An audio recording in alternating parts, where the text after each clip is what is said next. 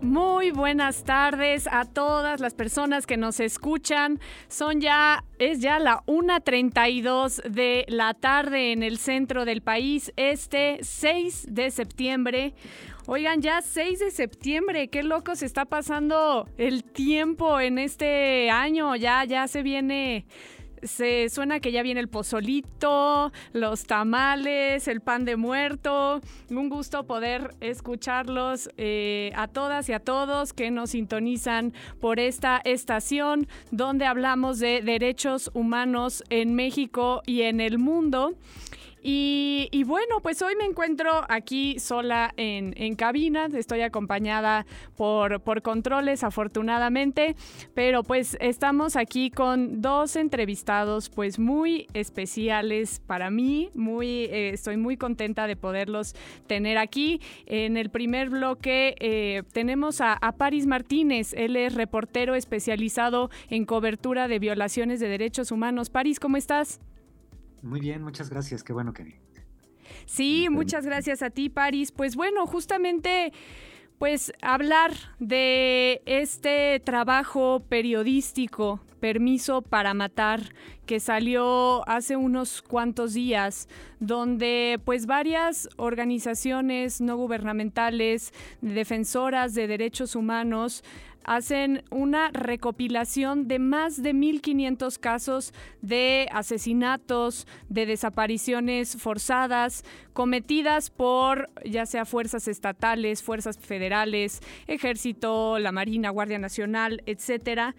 A, víctimas indefensas, eh, víctimas totalmente pues sí que no tenía ninguna, em, no, no empuñaba ninguna arma al momento de esta, de esta ejecución o de esta desaparición.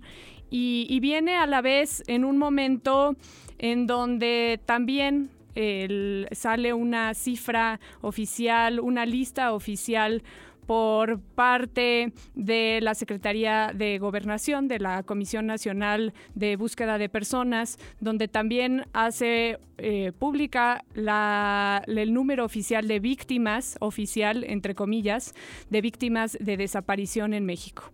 Entonces, pues para eso tenemos a, a Paris en este primer bloque para hablar de este trabajo periodístico de Permiso para Matar. Paris, platícanos de qué va, de qué se trata este, este trabajo.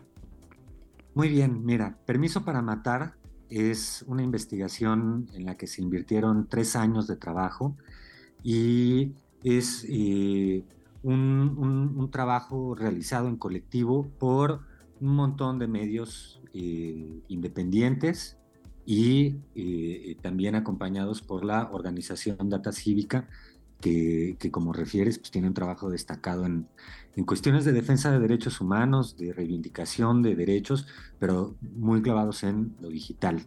Bueno, participaron acá Amapola de, Guerrero, eh, La Verdad de Ciudad Juárez, Lado B de Puebla, el Diario Noreste de Sinaloa, Elefante Blanco de Tamaulipas, Animal Político de la Ciudad de México, Periodistas Independientes de Michoacán, eh, la Silla Rota, Veracruz y, como les decía, Data Cívica. Bueno, eh, todas estas redacciones y equipos de trabajo eh, invertimos, como les decía, tres años en identificar casos de estos dos tipos específicos de violaciones a derechos humanos, porque el espectro es amplio.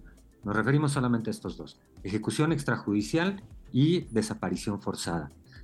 ¿Bajo qué idea? Quisimos y poner a prueba el discurso oficial que se ha reiterado en los tres distintos gobiernos que, que, han dado seguimiento pues, a, la, a la guerra contra el crimen organizado, eh, la, afirmación de que la violencia que, que, ejerce el Estado, cuando se ejerce, cuando, cuando, cuando se comete por parte de agentes del Estado, es solamente como casos excepcionales, como manzanas podridas que se filtran a, la autoridad, pero que no es parte de un esquema de trabajo. Sí, como si fueran casos aislados, ¿no? Exacto, quisimos poner a prueba esta afirmación de las autoridades y, bueno, mediante distintos procedimientos de trabajo reunimos y, identificamos estos 1.524 casos que han sido documentados a lo largo de los últimos tres lustros por la prensa de todo el país, por comisiones estatales y nacionales de derechos humanos, por organismos civiles eh, dedicados al acompañamiento a víctimas, por organizaciones de víctimas. Bueno, no son, por supuesto, ni de cerca los, estos 1.524 casos que analizamos en este trabajo, los únicos casos registrados en el país. Eh, son solamente una muestra que logramos eh, mediante investigación periodística identificar, pero eso es muy importante. Son solo una muestra y faltan un montón de casos que no llegaron a la prensa, que, que, fueron eh, de alguna manera ocultados por las autoridades, en fin. Sí, y, hacia ahí va justo mi, siguiente pregunta, París. Escuchaba a Daniel Moreno que decía que estuvieron leyendo más de 60 mil notas de prensa. Y, bueno, fue un trabajo brutal y bestial todo lo que hicieron. Y preguntarte entonces, ¿cómo le hicieron o qué, cuáles fueron los puntos para definir estos son los 1.524 casos que pondremos en el micrositio? El principal problema para, o, el primer problema para analizar esta problemática es que no existen estadísticas, estadísticas oficiales y, o, ni siquiera estadísticas muy robustas eh, generadas por organismos civiles o internacionales. Por supuesto que ha habido ejercicios para intentar agrupar el mayor número de, casos posibles, pero en, todo, en todos los intentos en realidad se juntaron muestras pequeñas. Eh, lo, que, lo que se hizo primero, digamos, metodológicamente en esta investigación fue, eh, y esta es parte destacada del trabajo de Data Cívica, crear un robot digital que se, metiera a, bucear en los anales de Internet en busca de todas las eh, entradas de lectura en las que se mencionaran una serie de palabras clave que, fuimos eh, eh, construyendo, definiendo exacto, para que este robot los pudiera buscar. Me, refiero a cosas como este, policía, asesinato, ejército, asesinato, ejército, desaparición, etcétera. Una serie de combinaciones, un montón. Y este robot logró encontrar eso, más de 60 mil, 66 mil, pero también este es un número redondo, eh, eh, entradas de lectura de medios eh, en español, pero de todas maneras, pues este robot no podía identificar cuáles de esos casos eran ejecuciones extrajudiciales, casos de violencia arbitraria por parte del Estado. Una vez que este robot identificó esos 60 mil links, pues integrantes de, de, todo este equipo nos pusimos a uno por uno leerlos. Bueno, este, no, no fueron todos, fue, un grupo reducido. Unos cuantos. Jacobo Dayan, Daniel, Mónica Meltis de Data Cívica, yo, algunas y algunos más, nos pusimos a leer uno por uno eh, las 66 mil entradas de lectura y así, más bien utilizando eh, eh, criterios específicos para cada caso que se presentaba, y pudimos identificar eso, cuáles eran y, casos en los que se había cometido estas dos formas de violencia específica, ejecución extrajudicial y desaparición forzada, atribuibles a agentes del Estado o a agentes del Estado en complicidad con el crimen, organizado. Y una vez que identificamos estas, pues analizarlas, ¿no? Porque esto nos permitió identificar los motivos y, que, que, daban pie a la desaparición o ejecución, sexos, grupos etarios, regiones del país, periodos de tiempo, etcétera, ¿no? Sí, me parece brutal. Invito a todas las personas que nos están escuchando a que entren al micrositio, ya lo compartimos en nuestras redes, y ahí hablan de, capítulos, pequeños artículos que cada uno de ustedes escribió con algún enfoque diferente. Eh, a mí me desgarró el, que habla de género, como mujer, diferentes casos de mujeres, unas que eh, pues tenían como pareja sentimental algún policía, algunas otras que fueron a festejar el cumpleaños de alguien, alguien que encontró una cartera, explican todos esos casos y hablan como pues eh, atraviesa al, al, género y a la mujer específicamente en, esto, en este caso el, el, tema de las desapariciones, de las ejecuciones extrajudiciales y, donde estamos en una mucha mayor vulnerabilidad por el simple hecho de ser mujer. Y a ver, París, a mí lo que, lo que me sorprende o quisiera yo preguntarte es que seguramente para todas las personas que participaron en este trabajo, pues no es novedad que el aparato de seguridad en México ha cometido múltiples atropellos en contra de personas totalmente indefensas, en contra de la sociedad civil. ¿Qué consideras tú que este trabajo aporta de novedoso para el periodismo y para la sociedad en general? El debate al que intentamos aportar elementos para enriquecerlo es el debate acerca de eh, la sistematicidad con la que esta violencia ocurre y eh, que se trata de violencia generalizada. Violencia generalizada y sistemática. ¿Qué quiere decir esto? Que no son casos aislados, como ha venido insistiendo la autoridad federal, que subrayo, ha, ha estado encabezada por tres distintos grupos de poder eh, opuestos entre sí, pero que han mantenido esta política de seguridad pública en común. Eh, y esto eh, es importante porque aunque se han acumulado cientos, miles de casos en todos estos años, es, un, es una parte del debate que sigue siendo negada por, la, por, por el lado de las autoridades, pero que termina sin ser asequible por, por la misma falta de datos duros, termina sin ser un debate que pueda o, un argumento que pueda probarse, porque cuando se intenta hacer, se hace con un puñado de casos. Bueno, aquí intentamos hacerlo no con un puñado, sino con una presentación masiva de casos, pero además eh, a lo que apostamos es que puedan estos ser insumos informativos que sirvan para, para llevar este debate o abonar a este debate en el plano internacional. Porque la, eh, la violencia sistemática y generalizada por parte del Estado se convierte en el marco del derecho internacional en eh, crímenes de lesa humanidad. Claro. Que generan responsabilidades para el Estado mexicano y para las personas que han conducido estas políticas. Sí, hay una responsabilidad individual, ¿no? Una responsabilidad penal. A ver, y no, para empezar a cerrar este, este bloque, París, ¿qué le dirías a todas esas personas que todavía, aún todavía que nos están escuchando, son escépticas en eso, en creer que se trata de algo sistémico y generalizado? Mira, Recordaba eh, eh, hace unos días en una conversación también con, algunos compañeros periodistas eh, una idea que, planteaba Javier Sicilia y que luego recuperaba la periodista Marcela Turati, una definición acerca de la apatía. y ellas y ellos decían, la apatía es el miedo a tener miedo. Y esto es muy comprensible. si, si, si aceptamos que salir a la calle, que cruzarnos con un policía, con un marino, con un operativo, con un patrullaje, puede ser solo eso la razón de ser víctima de la violencia del Estado, solo hablando de esta forma de violencia, saldríamos con miedo a la calle, ¿no? Sí.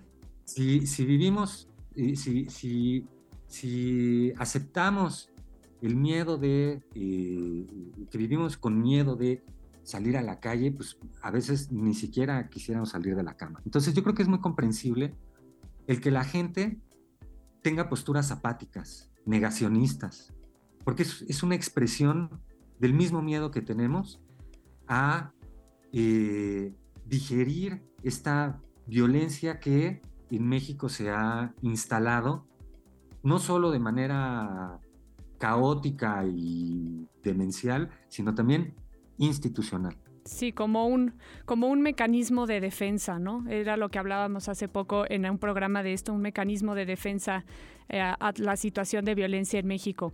Bueno, nos tenemos que ir a un corte musical. Paris, te agradezco muchísimo y sabes que los micrófonos siempre están abiertos. Muchísimas gracias. Un abrazo. Abrazo grande. Pues vámonos a escuchar esta, esta canción que además de que va muy al tema con eh, el tema que estamos hablando de ejecuciones y desapariciones por parte de cuerpos policiales y del aparato de seguridad, también va porque en unos días se cumplirán 50 años del golpe de Estado en Chile. Entonces, pues también para recordar este evento. Nos escuchamos.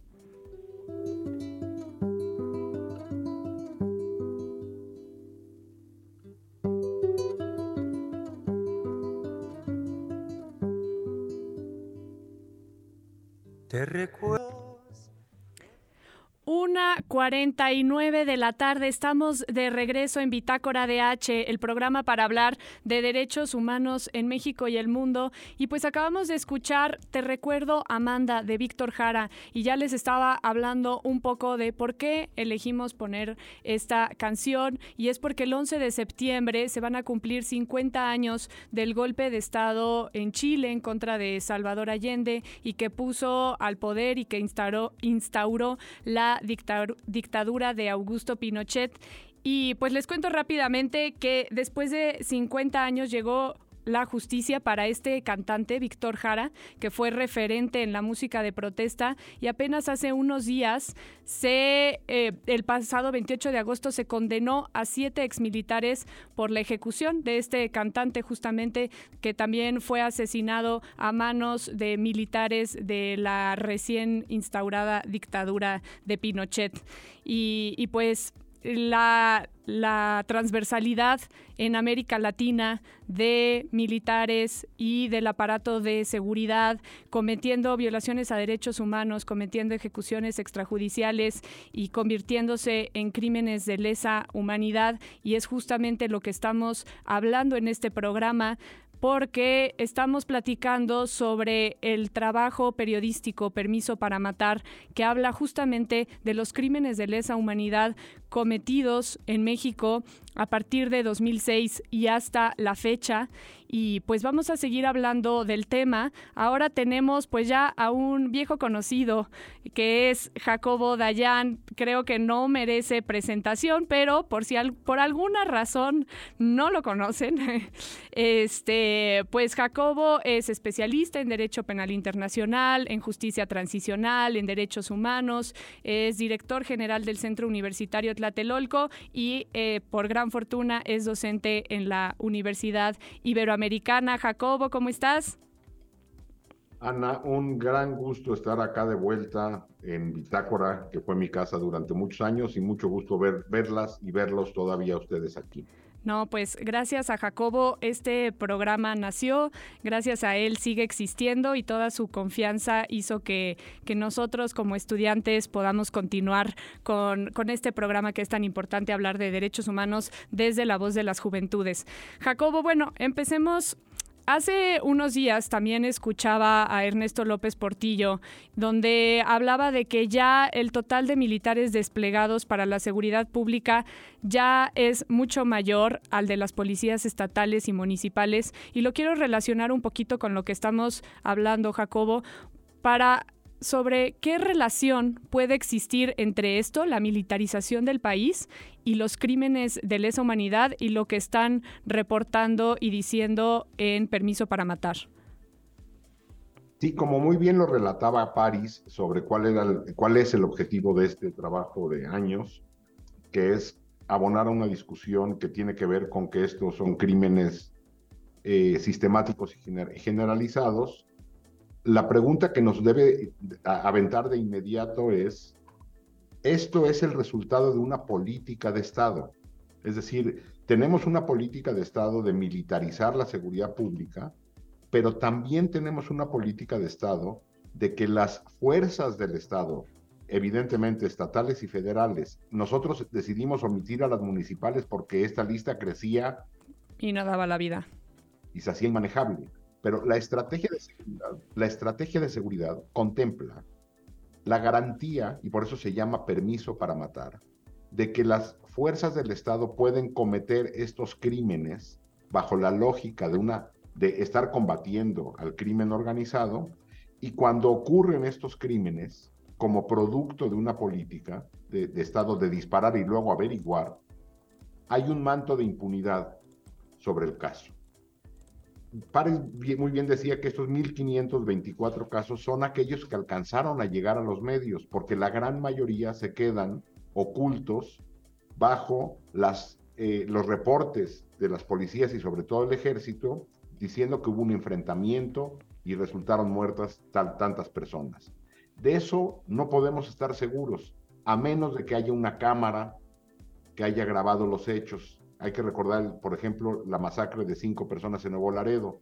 El reporte del ejército era hubo un enfrentamiento. Ahí se hubiera quedado el caso enterrado junto con cientos o miles de casos que hay en el país. Bueno, ahí había una cámara. Esa cámara hizo viral la ejecución y por eso nos enteramos. Entonces lo que tenemos es una práctica generalizada, sistemática, como parte de una política de seguridad que genera esta violencia, es decir, porque también entiendo que mucha gente diga, pero es que yo no puedo creer que el ejército salga a matar gente porque no tiene nada que hacer. Nada mejor que hacer. Sí, no, evidentemente lo que esta, la política de seguridad genera estas, estos crímenes o las balaceras en un, también son fenómenos que reiterados que vimos en el informe, balaceras que ocurren en retenes, en carreteras, balas perdidas, es el resultado de una política criminal que después requiere impunidad. También en el, en el informe o en los capítulos llegan a hablar de crímenes de guerra, de guerra, de conflicto armado. ¿Qué implicaciones tendría hablar de eso? Bueno, evidentemente ahí hay una provocación por parte de quienes escribimos e-, este informe y realizamos este informe, porque eh, pues, los crímenes de lesa humanidad se, se, configuran de manera clara, es decir, es un ataque generalizado, sistemático contra población civil como parte de una política. Ahí está. Tan, tan. Pero si estuviéramos en un conflicto armado, y esa es una discusión que no hemos querido tener en México, estaríamos ante crímenes de guerra porque es el ataque a población civil, que es personas, son personas protegidas por el derecho internacional humanitario. Varios afirmamos que en México, en distintas regiones, en distintos momentos, estamos y hemos estado en un conflicto armado, dada la intensidad de la violencia, la capacidad logística y de estructura de los grupos, tanto del Estado como criminales, y eh, eh, la capacidad de fuego de ambos. Entonces, dadas estas características, hay una discusión que tenemos que tener, porque entonces lo que tendríamos que aplicar en México no es el marco de derechos humanos, sino el marco del derecho internacional humanitario que protege de manera importante a la población civil. Jacobo, ahorita pues recuerdo muchas veces cómo ha habido varios intentos de llegar a la Comisión Internacional de Derechos Humanos, digo, Comisión Interamericana de Derechos Humanos, y ahora con este trabajo periodístico ¿Han pensado en llevarlo a una instancia mayor como esta o cuáles serían los siguientes pasos una vez tenida esta información? Eh, la intención es continuar trabajando eh, y tratar de llevar esto como comunicación a la Corte Penal Internacional, más que a la Comisión, a la Comisión Interamericana inicialmente. En mi opinión, la Comisión Interamericana ya ha dicho todo lo que se puede decir sobre la situación mexicana y nada cambia. Claro. Hay que recurrir a la Corte Penal Internacional y ver si la acumulación de documentación en, los, en la Corte hace que abra un examen preliminar sobre crímenes de lesa humanidad, al menos en México en los últimos 15 años. Claro. A ver, Jacobo, ahorita hablabas también de estamos, que esto se trata de una política de Estado. Teniendo esto en mente, entonces, ¿tú cómo considerarías que debería de ser una verdadera reforma a las políticas de seguridad, una verdadera procuración de justicia, de no repetición y que le pueda dar eso, justicia a cientos de miles de víctimas, no solo de ejecuciones y desapariciones, sino también de tortura, por ejemplo. Pues sí, es sumamente complejo y eso es lo que se nos va a venir en los meses siguientes en las campañas, porque todo el mundo, las, seguramente las dos o, los candidatos que haya empezarán a hablar de esto. Eh, si pensamos que se puede llegar a la, seguridad sin pasar por la verdad y la justicia, estamos partiendo de un error. Y esa ha sido la discusión los últimos 15 años. ¿Cuánta fuerza y qué tipo de fuerza necesitamos para acabar con la violencia? es, es un oximorón en sí mismo, es una locura. ¿Cuánta fuerza necesitamos para acabar con la violencia? Necesitamos verdad y justicia, implementar mecanismos de justicia transicional, complejos, largos, comisiones de la verdad. Las fiscalías del país van a tardar décadas en, en servir. En el Inter necesitamos mecanismos extraordinarios de justicia, como los que se implementan en Colombia ahora, en su momento en Guatemala o incluso mecanismos más complejos como el camboyano, vamos, pero bueno, hay experiencias internacionales sin entrar a lo técnico. Evidentemente hay un rezago brutal en términos de reparación y búsqueda de desaparecidos y el modelo de seguridad tiene que ser cambiado. Tiene que ser cambiado por una presencia civil con presencia militar. Pensar que los militares se tienen que ir es absurdo. Se tienen que ir paulatinamente y permanecer en algunos lugares, pero supervisados, vigilados, eh, entregando cuentas a civiles y no como están ahora. Sí, justamente como dices, ya hay experiencias internacionales y a veces parece como que hablan al aire, ¿no?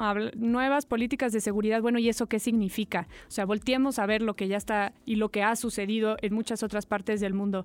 Jacobo, nos quedan unos cuantos segundos y me gustaría acabar un poco con la reflexión que hacíamos al final con París sobre la indiferencia y la sociedad civil. ¿Qué pasa con la sociedad civil? ¿Cuál debería de ser ahora nuestro papel con toda esta información que ya se está generando?